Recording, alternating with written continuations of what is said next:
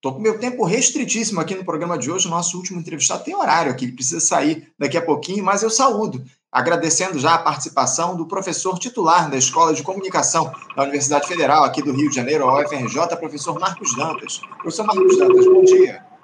Bom dia, Anderson. Como vai? Prazer estar aqui com vocês.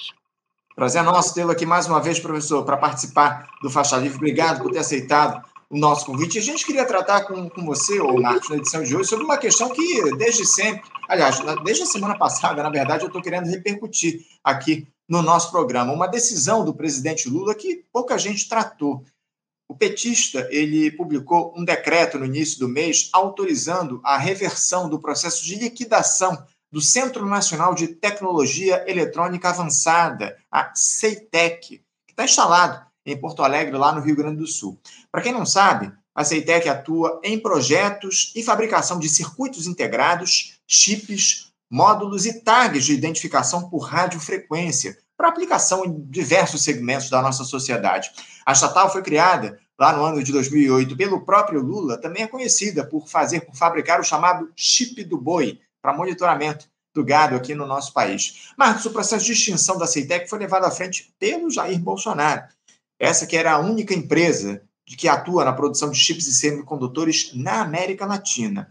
Eu vou deixar para que você mesmo explique, Marcos, a importância dessa decisão do presidente Lula de manter e revitalizar a Ceitec e por que, a gestão anterior quis acabar com a empresa, ô Marcos? Anderson, como eles são patriotas, eles querem acabar com o desenvolvimento brasileiro, né? querem destruir o país, né? E, e assim, no, no muito que foi feito para tornar o país, o Brasil, um país cada vez mais atrasado, cada vez mais miserável, né? uma das, um dos alvos tinha que ser uma ponta de lança do progresso, que é a CEITEC. Né? A CEITEC coloca o Brasil, ou recoloca o Brasil, porque nós já tivemos lá no passado essa indústria que foi destruída, na época do Fernando Henrique Cardoso, né? Mas recoloca o Brasil no mapa da produção de circuitos integrados, de chip. E para entender a, a, a, dimensão disso, é, você hoje não faz nada na sua vida, nada, que não tem um chip. É, tem chip no automóvel, tem chip no, no forno micro-ondas, não vou nem falar do computador, do celular, porque é óbvio, né? É, tudo hoje a nossa vida gira em torno dessa pecinha que quase ninguém vê, porque ela fica sempre embutida em algum lugar e cada vez mais a engenharia dá um jeito de protegê-la, que você não consegue mexer mesmo, né? E nem tem como mexer. Né? É uma peça tão complexa, né? Que quando dá pau, às vezes dá. Então, tem outra coisa a fazer se não substituir. Você não pode ir lá consertar. Não dá para consertar, né? Então, é uma peça que a gente fala, fala do petróleo, né? Está falando aí agora, né? Fala do petróleo, a gente precisa do petróleo. Bem, pode ser que a gente precise do petróleo, mas hoje em dia a gente precisa do chip. Não se faz nada. Então, você colocar, é, você tem um projeto de país que diz, não, eu quero estar nesse negócio, eu quero estar nesse meio aí também. É como ter um projeto de país que diz, eu quero produzir petróleo sem, sem entrar nas outras discussões, mas em suma, né? É poder, é riqueza, né? Então tá, eu vou deixar de ter petróleo se todo mundo deixar de ter petróleo, né? Aí eu quero produzir outra coisa onde todo mundo está, onde pelo todo mundo, eu falei errado, onde pelo menos os países líderes estão, né? Os países de ponta estão, né? Lá no século, início do século XX, era siderurgia. Isso, essa etapa a gente já passou. Né? A briga do Brasil lá, né? eu me lembro até que nós tínhamos um presidente, o Arthur Bernardes, que dizia minério não dá duas safras. E o Getúlio Vargas conseguiu construir uma siderúrgica. Mas isso era lá atrás, porque um país avançado tinha que ter siderúrgica. Né? Hoje, um país avançado tem que ter indústria de microprocessadores. É isso, é a indústria da tecnologia aí, quem manda hoje, né, o, o Marcos? Essa é a grande questão. É uma, esta tec, tecnologia é tudo, é esta tecnologia, tecnologia de microprocessamento, tecnologia de circuito integrado, e foi muito acertada a decisão do Lula, no início do governo dele, de criar, perceba, perceba bem, criou uma, uma indústria, não foi para fazer qualquer microprocessador, Até porque o microprocessador celular é tremendamente complexo, você tem que ter muito dinheiro, competência técnica, etc, etc. Foi para criar exatamente uma, uma indústria que fosse atender a uma necessidade do Brasil que você não tem ninguém atendendo, né? Porque os caras olham para o mercado e não vão olhar para o mercado do boi. Aí você cria uma especialidade de um microchip para fazer o rastreamento do gado, né? Uma outra, um outro mercado muito interessante, esse é um mercado que tem mais gente em cima dele, mas que nós podemos ocupar, que é o do chip do passaporte. Entende? Recentemente, agora, há poucos meses atrás, eu fui participar de um evento no Japão, né? e você sabe, o pessoal deve saber, que o Brasil fez um acordo muito recente com o Japão de não ter visto de entrada. Então, ficou ótimo. Cheguei lá, o cara passou meu passaporte, eu fui embora. Né? Tem um detalhe: o passaporte tem que ter chip. E neste evento que eu participei, por azar de um colega nosso, entende? Não sei o que, que houve com ele, mas parece que ele estava com um passaporte provisório. Não sei o que houve com ele, não sei qual foi o problema. E o passaporte provisório não tinha chip. Ele foi deportado. Tá? Você hoje não entra mais em país nenhum se o passaporte não tem um chip. E por que, que eu tenho que importar esse chip de passaporte de Taiwan ou do Japão? Por que não fazermos nós, que não é uma coisa assim tão complexa, e ocupar o mercado brasileiro e também o argentino, boliviano, paraguai, chileno, porque tudo isso está comprando chip para botar em passaporte.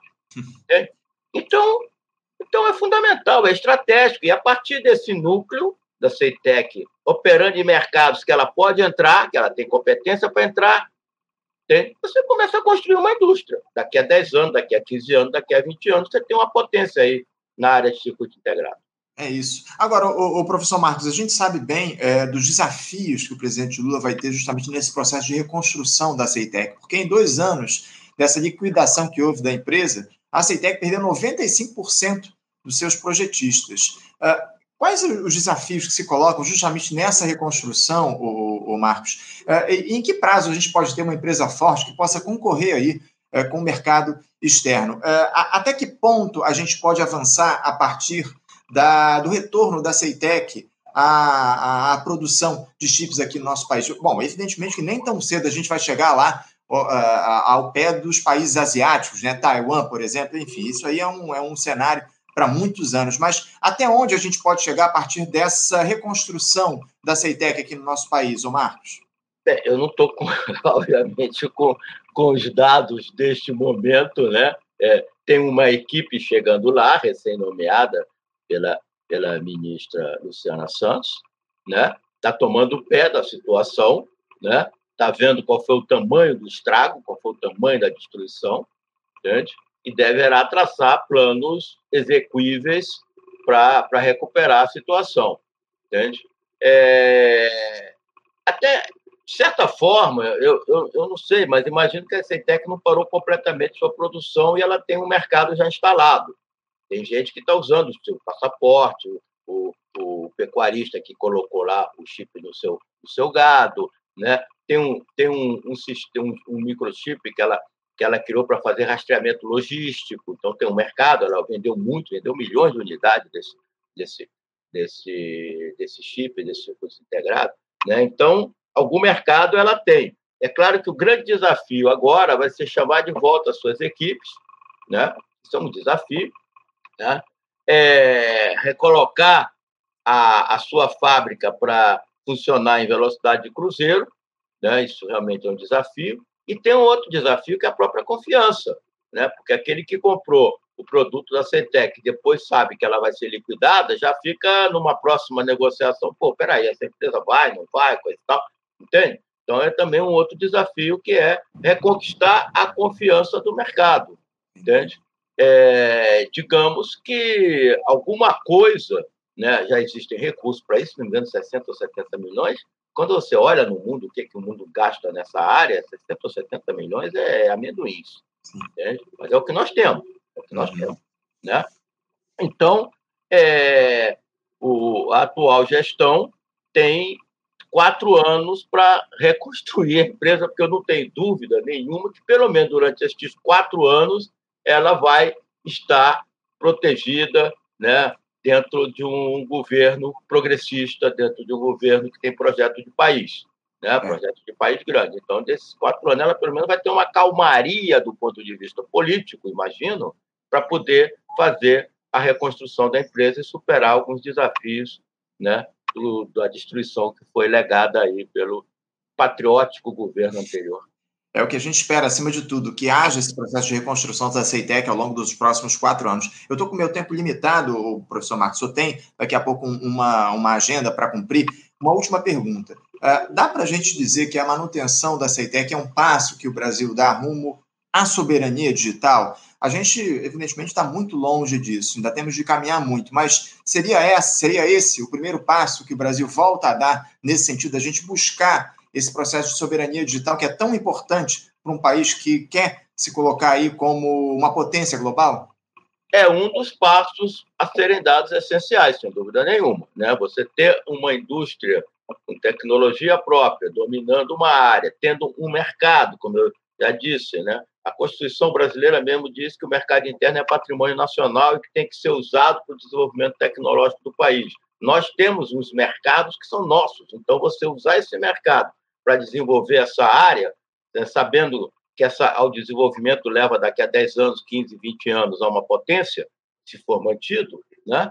Então, é um passo fundamental. Nós temos que dar outro na área mesmo das plataformas digitais. A gente tem que ter plataforma na área de educação, na área de saúde. Não tem que entregar essas plataformas para grupo estrangeiro, né? como, como aconteceu na pandemia. Nós mesmo estamos usando aqui uma plataforma americana para nossa conversa, entende? Quer dizer, então, há outros passos que também precisam ser dados para o qual você poderia alavancar, e pode alavancar, o poder de compra do governo né, as demandas públicas para gerar isso. Na área da educação, por exemplo, eu tenho defendido sempre que não tem sentido você ficar usando o Google Meet, Microsoft Teams, essas coisas, para as atividades didáticas, pedagógicas, quando você tem uma rede nacional de pesquisa e tem toda a competência acadêmica de pesquisa universitária e industrial brasileira para construir redes públicas nessas áreas.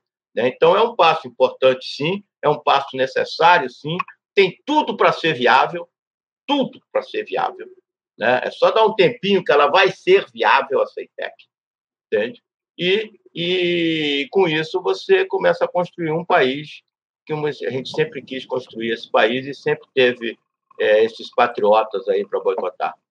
É isso. Professor Marcos Dança, eu quero agradecer demais a sua participação com a gente aqui no programa de hoje. A gente vai ter mais tempo, nas próximas oportunidades, para dialogar mais a respeito dessa questão da comunicação, da soberania digital. Muito importante a sua presença aqui com a gente. Muito obrigado pela sua participação. Desejo ao senhor um ótimo dia e deixo o meu abraço forte. Um abraço, o meu abraço, eu, eu que agradeço a oportunidade dessas palavrinhas aqui para os seus ouvintes, né, para a sua audiência, que é, que é muito importante tomar conhecimento de todas essas questões. Parabéns pelo seu programa. Obrigado, e pela sua equipe também. Pela, pela obrigado, obrigado pela sua equipe mais uma vez pelas palavras aqui. Um abraço para o senhor, Marcos. Até a próxima. É. Conversamos aqui com Marcos Dantas. Professor Marcos Dantas é professor titular da Escola de Comunicação da Universidade Federal aqui do Rio de Janeiro, a UFRJ, e falou um pouquinho a respeito dessa questão da CEITEC, né? CEITEC que o, é, o presidente Lula manteve essa empresa, tá, vai tentar revitalizar ao longo dos próximos quatro anos uma empresa que produz chips aqui no nosso país e isso dialoga diretamente com a ideia de soberania digital que a gente trouxe aqui no finalzinho da entrevista com o professor Marcos Dantas. Essa produção de semicondutores que é tão importante e é um mercado que está em desenvolvimento a todo vapor. É fundamental essa indústria da, da tecnologia e o Brasil precisa avançar muito nesse sentido. Lamentavelmente, a indústria foi destruída aqui no nosso país ao longo dos quatro anos e não houve qualquer tipo de desenvolvimento na, tecnologia, na indústria de tecnologia. Vamos precisar remar bastante para chegar no ponto de países desenvolvidos aí, lamentavelmente. Enfim, mas precisamos fazer essa trajetória. Quero agradecer, gente, demais a presença de todos vocês. Vamos encerrando a edição de hoje do Faixa Livre. Lembrando que amanhã, a partir das 8 da manhã, voltaremos e amanhã faremos um debate. Sexta-feira, vocês sabem bem, é o dia do nosso tradicional debate aqui no programa. Vamos falar um pouco a respeito dessa defesa que as esquerdas têm feito das instituições aqui no nosso país, um tema que veio à tona ao longo dos últimos dias do nosso programa, mas a gente vai aprofundar essa discussão. Por que, que a esquerda hoje em dia tanto defende às instituições burguesas que estão colocadas. Enfim, é, é uma questão fundamental para a gente entender os limites e os interesses das nossas esquerdas atualmente no país. E a gente vai contar com um time de especialistas no dia de amanhã. Olha, eu não vou me adiantar, não, mas eu recomendo demais. Gente do mais alto gabarito vai estar aqui com a gente. Só vou dar um spoiler aqui para vocês. Jones Manuel, historiador, vai estar com a gente falando aqui a respeito desse tema da necessidade das esquerdas fazerem um diálogo e retomarem o discurso é, de contraposição às instituições burguesas. Né? Enfim, vamos fazer esse debate no dia de amanhã, mais uma vez agradecendo a todos pela audiência. Não esqueçam de curtir aqui a nossa publicação, comentarem, compartilharem o nosso conteúdo, isso é importante para o engajamento e para o Faixa Livre chegar a mais pessoas. Muito obrigado a todos pela audiência. Um ótimo dia, uma ótima quinta-feira. E amanhã, a partir das 8, estaremos de volta com mais uma edição do Faixa Livre. Um abraço, até amanhã. Você, ouvinte do Faixa Livre, pode ajudar a mantê-lo no ar. Faça sua contribuição diretamente na conta do Banco Itaú, agência 6157, conta corrente 99360, dígito 8. Esta conta encontra-se em nome do Sindicato dos Professores do Município do Rio de Janeiro e região, o Simpro Rio, uma das nossas entidades patrocinadoras, mas seus recursos são destinados exclusivamente para o financiamento do nosso programa. Você pode fazer sua doação de qualquer valor, utilizando também a nossa chave Pix, que é ouvinte@programafaixalivre.com.br. Sua contribuição é fundamental para a manutenção desta trincheira progressista no ar.